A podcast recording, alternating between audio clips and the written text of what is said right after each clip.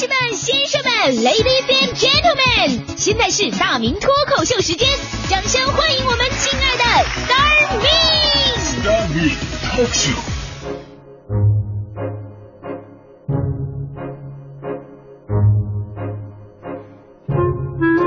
欢迎各位来到今天的大明脱口秀，我是大明。最近呢，我这人缘啊，哈哈，是莫名其妙的好啊。虽然说一直以来也不差啊，而最近特别的好啊。昨天呢，单位有两个女神级的人物，她还没有黄欢啊，啊，这个同事黄欢，黄欢是女娲，第一代女神的意思就是，呃，反正这两个女生就说说中午一块吃饭呢。我说哎呦。你们两个跟我一起吃饭，太阳打西边出来了吗？有人说不是，楼下嘛，这不刚开新餐厅吗？说那个体重二百二十斤以上者对该桌消费打对折。我相信啊，大家伙经常在微信圈里边啊转一些这个饭店呢拿我们胖子开涮的消息了，说什么带一个二百斤以上的胖子打折。我这样说，在这个看脸的社会，我们胖子的生存已经很可悲了，请不要再拿我们再开涮了，好不好？这个我本来呀。想在这阶段好好减减肥，结果已经俩月了，天天晚上有人要请我吃饭。请我吃饭本来是应该感恩的，但是两个月，天天都去同一家饭店吃饭，谁受得了啊？我现在都快二百三了，有没有啊？所以呢，收音机前所有的胖胖们，咱们一定要坚定信念，打败减肥路上的妖魔鬼怪，管好嘴，迈开腿，多喝水，练健美。我们都是曾志伟，不不不，我们都是梁朝伟。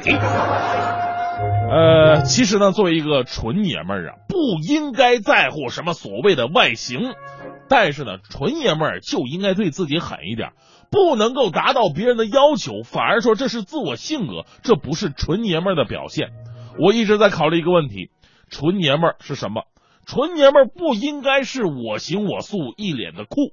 前两天看这个《非诚勿扰》，我相信很多朋友也看了啊。有个女嘉宾不是说嘛，说我们喜欢深沉的男人，但是深沉的男人你看着还行，用起来他不是那么好用。深沉的男人就好像一个电台节目没有互动一样，只能听他不能玩儿，对不对？所以真正的纯爷们儿应该是变形金刚，该高大的时候高大，天塌下来敢顶着；该矮的时候也得矮，能为自己的亲人当牛做马。我有一朋友找不着媳妇儿了，那实在不行，求助报纸上的征婚启事，介绍到了自己的外形条件啊。最后一句话是什么呢？说欲觅一位知心女子与我风雨同舟。后边把自己的电话号码留下来了。第二天呢，收到一条短信：你好，我是某某应征女，请问您说和您风雨同舟，这个舟，这个舟是小木船呢，还是豪华游轮呢？而我朋友豪华游轮还至于上报纸征婚吗？这个事儿啊，就告诉一个道理：我们经常抱怨啊，说女人呐对男人的要求太多了，没有房子怎么就不能结婚呢？哈，这个我承认，房子并不是婚姻的必需品，但是男人要给女人一个豪华游轮的前景。中国光棍危机在二零一二年已经全面爆发了，男性人口大幅超过女性，到二零一六年超出女性人口的百分之三十以上。总光棍人数将由二零一二年的一千万上升到二零一七年的三千多万，二零二二年将近四千万。光棍太多，女人已经明显不够用了。所以在那个时候，能不能娶到老婆，将会作为成功男人的最大标志。所以到现在啊，我们反思一下自己，纯爷们儿应该懂得怎么去经营自己，而不是总是一脸的酷为自己考虑。我认为。男人打造自己的价值，跟商品打造自己的价值是一样的。越好的东西越不用去宣传，反过来呢，越宣传的东西就感觉越没档次。你天天对女生说：“哟，我是最棒的，我保证让你幸福，你跟我好吧。”这是最不值钱的推销。或者你对女生说：“我爸爸有三个房子啊，你跟我好，这房子都是你的。”这是买一送三的促销，是很低贱的一种行为。如果你根本不对女生表白，但女生就能被你的气质和风度所迷倒，这才是真正的营销。当然了，这不是最高境界，最高境界是什么？最高境界，女生还不认识你，但是她所有的朋友都对你夸赞不已。只要说到你，都是一副心驰神往、可遇而不可求的花痴模样。如果你能做到这一点，你就是真正的成功了，因为这是品牌。真正值得女人爱的男人。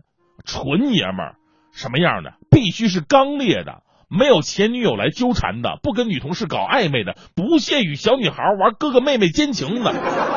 他要对全世界其他女人都狼心狗肺，只对老婆一个人掏心掏肺。他必须符合现代老公的最高标准，带得出去，最重要的还得带得回来。纯爷们儿的最大优点是什么呀？就是在原则之上是没有原则的，底线不能碰，但这个底线会无比的低。之上的事儿你们随便折腾，我们都能扛。比方说，现在夫妻之间呢，难免会有些小摩擦呀，这很正常。但是，当两个人感情出现问题的时候，这些小夫小摩擦呀，就会成为大事件的导火索。而在这个时候，男人就得学会包容了。记住一句话：不是所有大男子主义的人才是爷们儿，懂得包容女人缺点的男人更是爷们儿。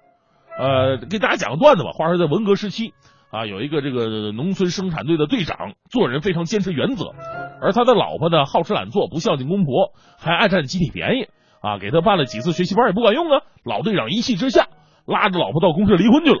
啊，负责这个工作的公社秘书就问：“哎，你老婆怎么了？哪不好啊？”这队长急了，说：“村里谁不知道啊？他一不学习大寨，二拿队里小麦，三把公婆虐待，四不诱人惹人喜爱。”啊，这秘书听了以后不以为然，说：“老同志，这就你的不对了啊！其实你也不够好啊，你有点自私啊！”这个老队长不明白，我哪自私了我？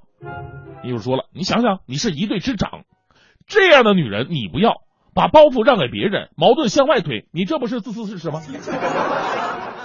是啊，应该把困难留给自己，方便留给别人。这时候至于我不离了啊，这才是纯爷们儿，啊，这个事儿啊是比较极端的一种做法。当一个女人真的不孝敬公婆的时候呢，确实应该好好反省自己了。不过这个事儿能反映出什么呢？现在的社会教育形式啊，纯爷们儿会越来越少。为什么呢？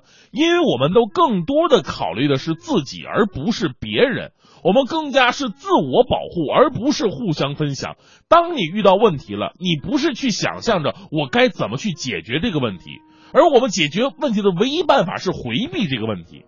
高仓健式的硬汉呢，不在于你的肌肉和棱角和酷和装扮，而是在于你的隐忍。和宽容，面对别人的诋毁、取笑、讽刺、攻击，不是立马回击，而是什么呢？不为所动，一笑置之。试问有谁能做到啊？